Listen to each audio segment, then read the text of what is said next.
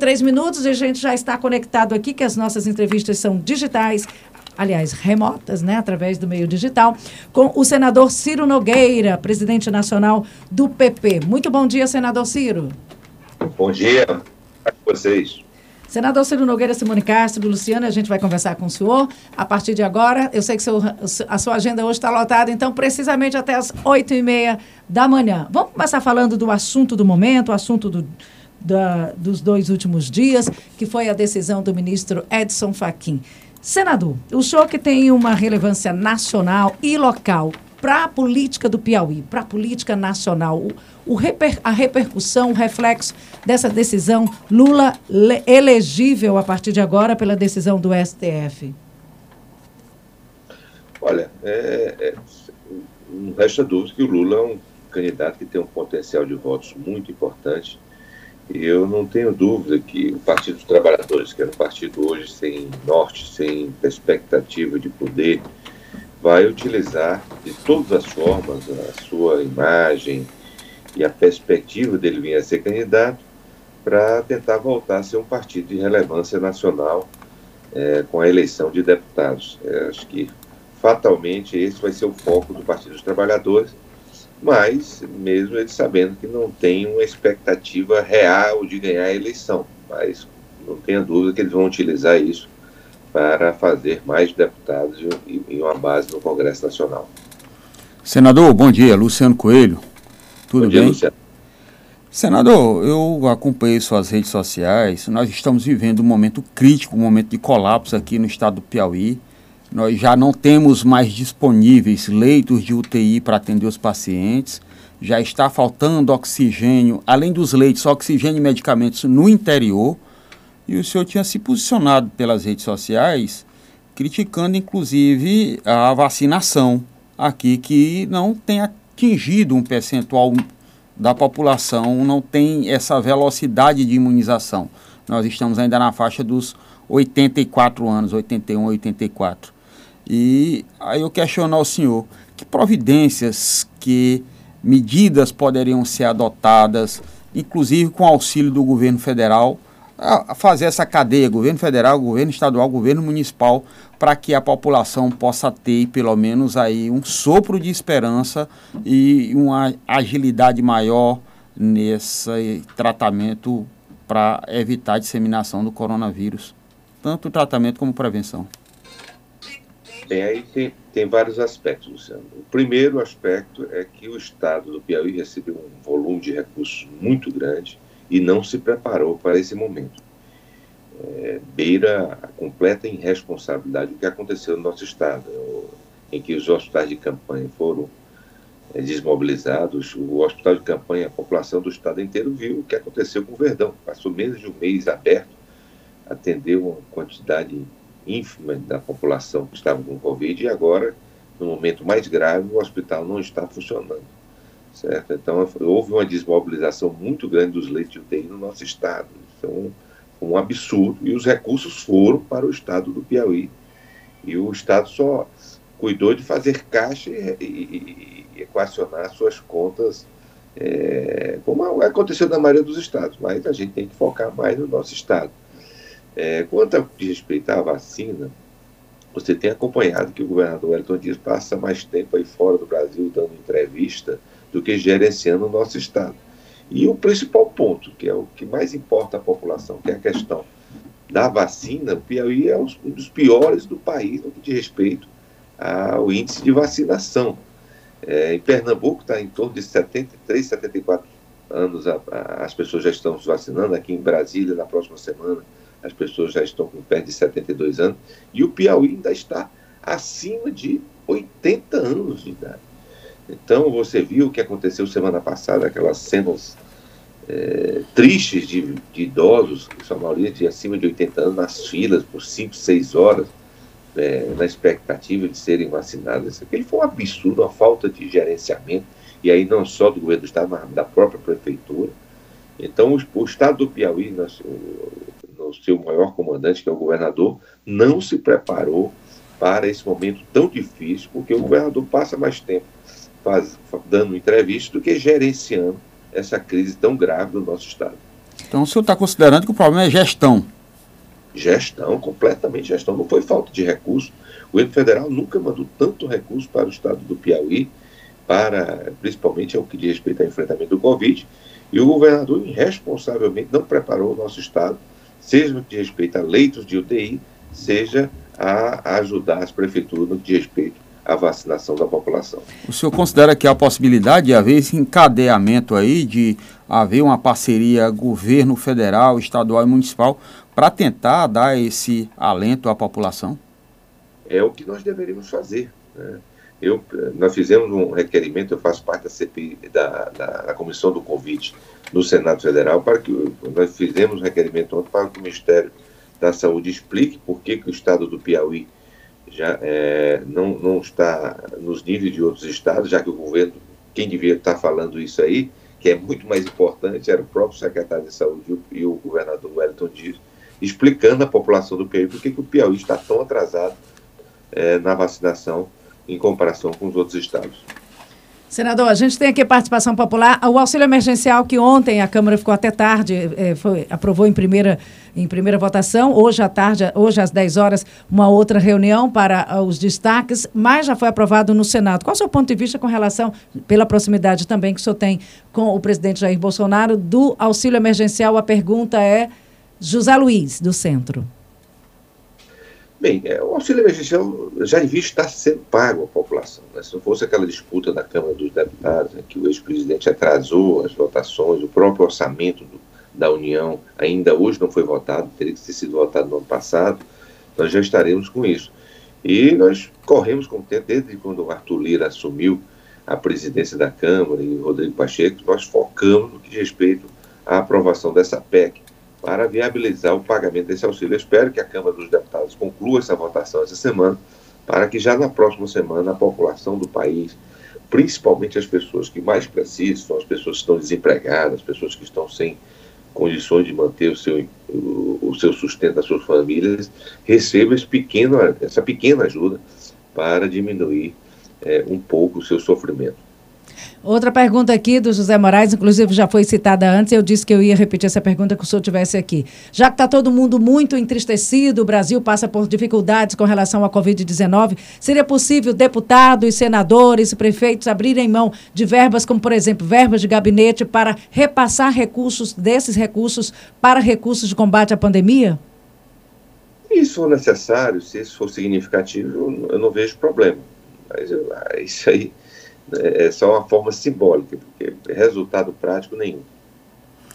Senador, no aspecto que o senhor falou do auxílio emergencial, o emergencial, que seria provisório, né, já vai se esticando aí por mais anos e gerando aí a mais despesa. Claro que é uma área assistencial que deve se preservar tanto a economia como as famílias que estão nesse momento de pandemia muito vulneráveis, mas é, um rombo aos cofres públicos nesse, nessa, nesse terceiro auxílio de 4, 44 bilhões de reais. Né? Aí nós temos agora também o problema da economia que está se fechando, nós temos o aumento da gasolina que já foram quatro, cinco vezes já este ano, e nós temos é, a, a volumação dos problemas.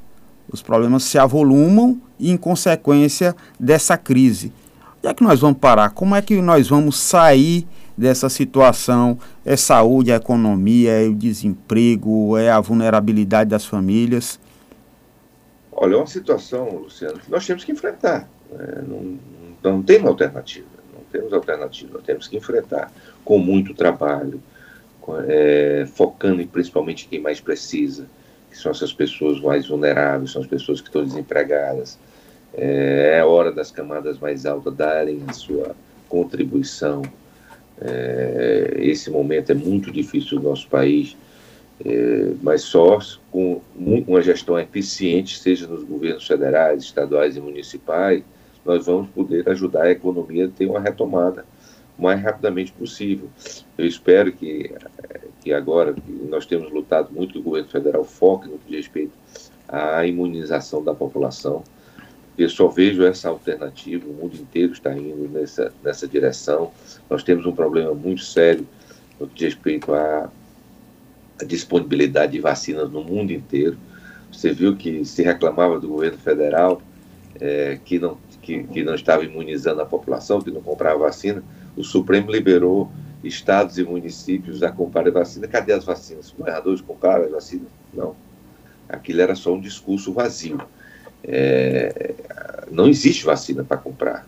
Se, se, tivesse as vacinas disponíveis, o governo federal já tinha comprado e imunizado toda a população. E isso não é um problema do nosso país, é um problema mundial.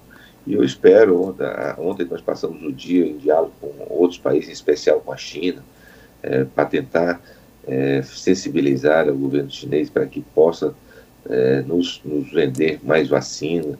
Então é um trabalho constante que as lideranças nacionais, é, municipais, estaduais têm que focar na retomada econômica, mas principalmente, como eu volto a dizer, em auxiliar as pessoas que estão precisando. Os mais vulneráveis precisam ter um auxílio nesse momento de extrema dificuldade. Então, nesse momento, a polarização e a discussão política só atrapalha a tentativa de tentar buscar soluções.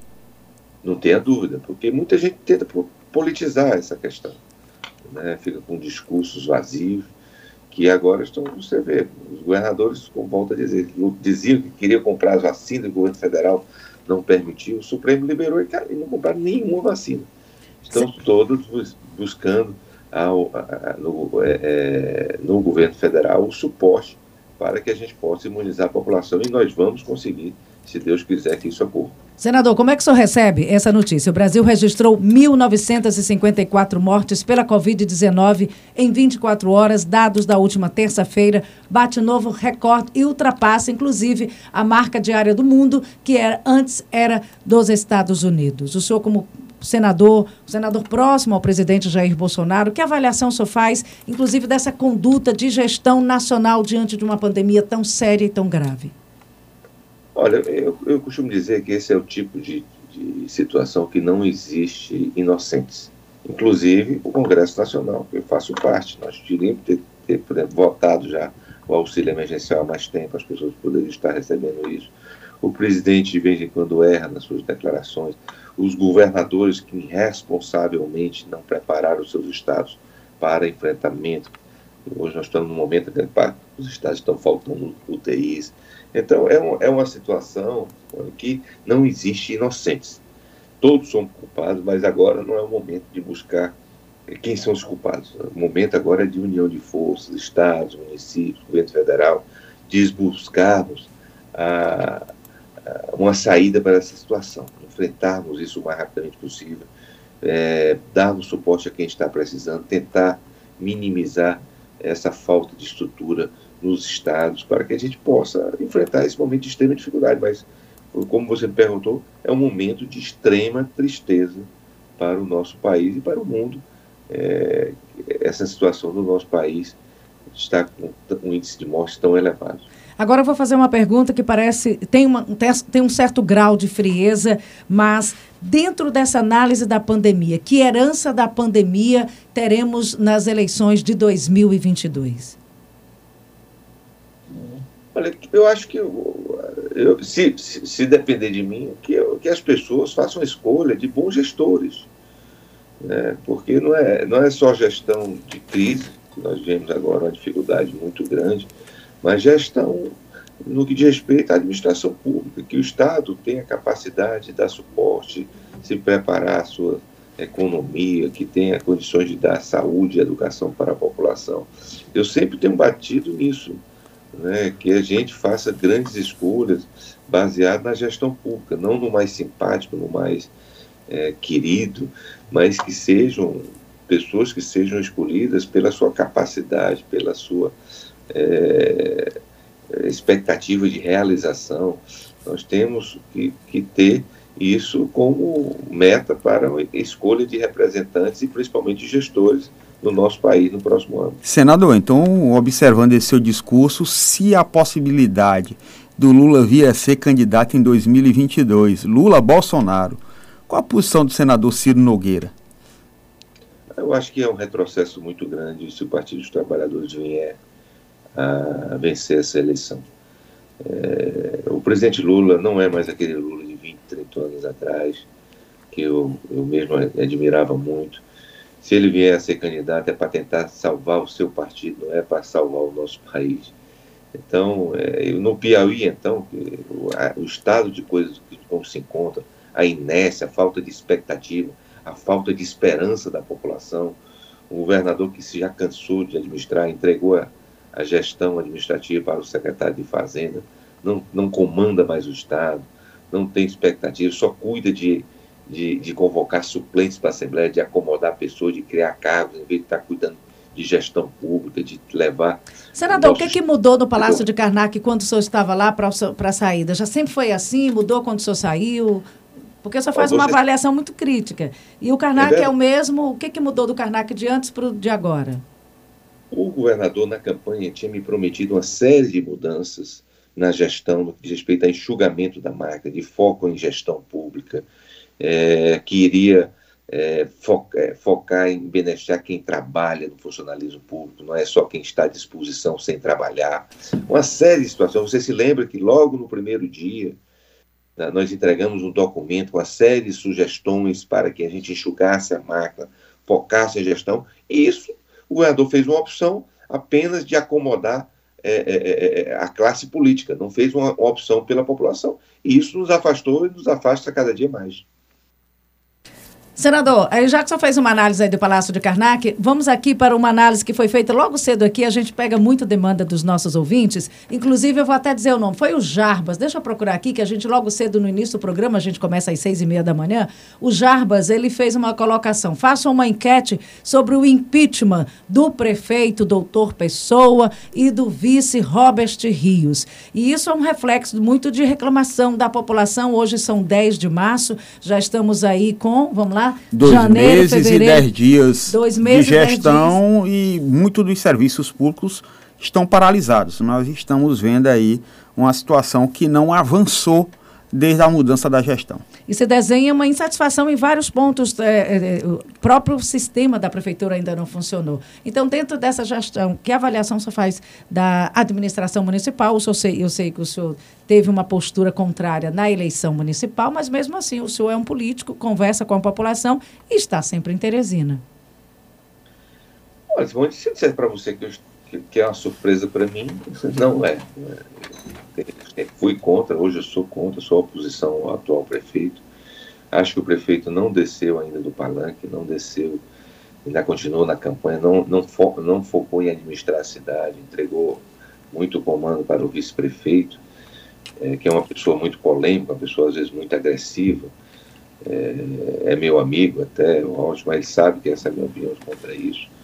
E eles têm que focar na gestão, porque eu, eu, vejo na, eu vi na campanha que eles disseram que em 100 dias estaria com toda a situação de transporte público da nossa capital resolvido, com tudo equacionado, é um transporte público de qualidade. Hoje a gente vê o contrário, né? um transporte muito ineficiente. A área de saúde, a gente sabe, e tem notícia que hoje começa a se faltar remédios nos hospitais, nos postos de saúde. Então, eu estou torcendo para que o doutor Pessoa, eu sempre digo que ele é um homem muito bem intencionado, eu acho ele um homem bem intencionado, mas não era um homem preparado para a gestão. Isso eu sempre achei. Mas há uma, uma busca da, da uma proximidade com o progressista exatamente para tentar mudar esse cenário e aproximar a prefeitura do governo federal. O senhor confirma isso?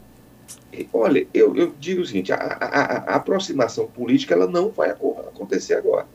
Não vai acontecer. E administrativo? Pessoa, porque muita gente diz assim, não, é, é, aproxima o, o, o doutor Pessoa do Ciro para o Pessoa apoiar o Ciro para governador no próximo ano. Isso não vai acontecer dessa forma.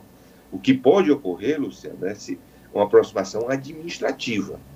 É, uma administra é, se o pessoa me apresentar os projetos que até agora não foi apresentado nada. Nada, não tem um projeto. Não, não, não me foi feita nenhuma solicitação específica. A solicitação foi assim, ele consiga recurso em Brasília. Mas como? É, o Firmino, quando chegava aqui, era apresentando projetos, eu ia nas caixas econômicas, ia nos ministérios e conseguia as liberações. Tanto que hoje o pessoa deve ter em caixa mais de um bilhão e meio de reais de obras que estão em andamento, por fruto desse trabalho. Mas é, só a aproximação política, isso não me interessa, porque a população não vai entender. Hoje é um abraçado com pessoa. É, nós estamos separados. O que pode acontecer é uma aproximação fruto de uma gestão, como aconteceu com o Firmino, Você se lembra que eu não votei no Firmino na primeira eleição, depois ele me procurou, nós começamos uma parceria administrativa e depois a população referendou isso, na, tanto na reeleição dele quanto na minha eleição para o Senado. Isso pode acontecer. É, eu tenho é, uma, uma, uma, certa. Aliás, a Teresina inteira hoje está com uma desconfiança muito grande da gestão do doutor Pessoa. É, eu estou torcendo que dê certo, espero. Tem, são pessoas de bem, não estou aqui desqualificando, mas que estão agora só voltados para o passado. Eu, passo, eu vejo muitas é, as pessoas só falando da gestão do Firmino, da situação. Olha, a população de Teresina não elegeu o doutor Pessoa para ficar falando da gestão do Firmino, não. Votou, é, votou no Pessoa fruto das suas promessas, das suas da, das coisas que ele prometeu, né, aí durante a campanha, e eu espero que ocorra. O que eu puder fazer para ajudar, eu vou fazer. Mas volto a dizer, não quero parceria política por enquanto, porque a população não vai é, ver com bons olhos isso, que pode ter uma parceria administrativa e eu estarei a seu lado para buscar qualquer tipo de investimento que possa melhorar a sua gestão. Senador, o, o, o, ouvinte aqui da Teresina FM é extremamente participativo e a gente respeitou ele e fala, ó, senador Ciro Nogueira, com a mudança de Lula, é elegível a partir de agora, muda o cenário local. Nós tínhamos Rafael Fonteles, eu acho que abre uma nova vaga aí, já pode se pensar em Regina Souza. Eu estou perguntando porque o senhor já circulou muito nesse universo e conhece bem ah, os bastidores do Palácio de Karnak. É o José Evaldo. Eita, a pergunta aí foi bem... Rafael Fonteles e ressurge Regina Souza junto com Luiz Inácio Lula da Silva, senador? Olha, eu vou fazer um prognóstico, Luciano. Que dia é hoje? Hoje 10, 10 de março. 10 de março. De março você e... me cobre na eleição do próximo ano. Eu conheço muito o PT aí, foi, foram meus aliados. É, conheço o Elton Dias, conheço. Quem vai ser candidato do PT vai ser a Regina. Isso aí há muito tempo internamente é, eu tenho dito isso e eu, é, eu conheço um pouco daquele partido. O candidato do PT vai ser a Regina. O Wellington vai chegar no próximo ano tão enfraquecido, tão sem expectativa, que vai, por conta de a Regina ser candidata a governadora, vai inventar que o Lula pediu para ele ser líder do partido da Câmara e vai ser candidato a deputado federal. Senador, então o senhor, o senhor aposta então num, racha na base que há a possibilidade do MDB deixar essa situação do governo por falta de espaço e se aliar ao Progressistas e o senhor confirmando aí uma candidatura a, gover a governador em 2022? Se a eleição fosse hoje, eu não, já, eu não tinha dúvida que o MDB estaria a meu lado. O MDB só vai apoiar o Hélio se o, se o Marcelo for candidato ao governo do Estado. E o, e o PT não vai apoiar nunca a candidatura do Marcelo. Então, é, fatalmente, o, P, o, MDB estará ao nosso lado, com uma grande, quase totalidade desses partidos que hoje orbitam em volta é, do, do, do, governador Elton Dias estarão ao nosso lado. São partidos que a maioria eu já converso, e eles têm dito que estão no governo é, porque votaram no governador Elton Dias e é legítimo, mas não tem compromisso de estar a seu lado nas eleições de 2022. E eu não tenho dúvida, pela expectativa de poder que nós representamos hoje, faz uma pesquisa, tem um acima de 60%, e qualquer candidato do PT é, não tem abaixo de 10%. O melhor colocado ainda é o Marcelo, que tem em torno de 13%, 14%. Então, então vamos registrar aqui, 10 de março. De a expectativa de poder manda muito nessa, nessa situação. E, além da expectativa, tem a vontade da população. É a vontade da população. É muito melhor você estar ao lado de um candidato que tem é, que esteja acima de 50% das intenções de voto para eles serem reeleitos do que estar ao lado de um processo que está finalizando, é um ciclo que as pessoas é, veem. Isso, é o que está acontecendo com o PT é muito o que aconteceu com o PSDB na capital. É um ciclo que está se encerrando. Só que nós saímos, o Firmino saiu da prefeitura com 80% de aprovação. E o Wellington tem índices ridículos de aprovação aí no nosso estado. Então, é um, um governo que não tem expectativa mais para a população e será, com certeza, derrotado nas eleições de 2022. Então, e o oxigênio novo não é Rafael Fonteles mesmo com o próprio Piauí, esse guarda-chuva de obras? As pessoas estão vendo, esse próprio Piauí é um engodo tem eleição, quer dizer, não tem obra nenhuma, isso é mais é discurso, propaganda, gastam mais nas propagandas na televisão do que nas obras. Qual é a obra que está desse governo do Estado que está fazendo? As obras que nós temos aí são obras todas frutos do governo federal. é, todas frutos do governo federal. Não tem nada no Estado. É, Lucas, tem só um minutinho que nós estamos lá com o Ciro. Acho que esse próprio Piauí é um engordo, uma tentativa de enganar a população para tentar forjar uma candidatura que não tenho dúvida que não irá se consolidar. Senador, vou, em respeito àqueles, ao nosso acordo, um minutinho, tem a pergunta aqui do Ciene, ele disse, eu sou o Ciene Neto, o senhor mandou muitas emendas para a duplicação da BR-316, só que à noite é uma escuridão danada, risco de vida para todos, muito risco de acidentes. O que, que o senhor acha desse problema? Duplicação da BR-316. Olha, no que à duplicação, isso é uma. É, nós temos a, a, obrigação do governo federal de fazer a obra, mas essa questão de iluminação é mais o que respeita à prefeitura. Né? Eu espero que a prefeitura esteja se preparando para que essa obra, que eu espero que rapidamente, eu estive com o ministro Tassi semana passada, nós já vamos, acho que no próximo mês, entregar uma parte dela é uma obra fundamental para o desenvolvimento da nossa capital, uma das obras mais importantes feitas pelo governo Jair Bolsonaro aí, que ela, depois disso, a prefeitura venha com esse processo de iluminação para dar mais segurança à população. Eu queria só deixar registrado aí quem vai ser o candidato do PT em 2022, senador? Do PT, PT. ou progressista? PT. PT, Partido dos Trabalhadores. Eu, dois logo. Olha, não sou eu que escolho, né? mas pelo que eu conheço do Partido dos Trabalhadores, não tenho dúvida que vai ser a Regina. E assim a gente encerra essa entrevista com o senador, porque ele pediu oito e meia tem outra entrevista, mas vamos lá. Não, eu queria que ele desse logo os dois nomes. Se ele a, acredita também no desmonte da, da base do governo agora. Lu, pergunta de novo, porque eu estava com o telefone desligado. É, se o senador acredita no desmonte da base e quem seriam os candidatos de 2022 vai ficar na base do governador apenas o PCdoB, porque o Osmar não sabe viver sem governo. O resto. Senador Ciro, boa quarta-feira para o senhor e cuide bem lá do nosso Brasil, da pandemia, porque tá difícil, tá puxado para o povo brasileiro, para o povo tá. piauiense. Esse é o nosso foco, é o meu foco aqui em Brasília. É, vou dar mais uma entrevista agora até as 9 horas e devo me dirigir ao Ministério da Saúde para que a gente possa tentar ajudar. É, nós já fizemos muito, mas temos que fazer agora mil vezes mais nesse momento de extrema, extrema dificuldade do nosso país, em especial do meu amado Piauí. Nos últimos três dias, bares e restaurantes fechando as portas. O senhor sair aqui de Teresina, mesmo com lockdown até as 10 horas, muita gente, portas fechadas, está insustentável bares e restaurantes por conta da restrição, pandemia e de toda a herança que foi já o ano de 2020. Então, muita gente fechando as portas. Está muito difícil. É verdade, é verdade. Obrigada, um bom dia aí para o senhor. Vamos para o intervalo Obrigado, comercial? Senador, bom trabalho.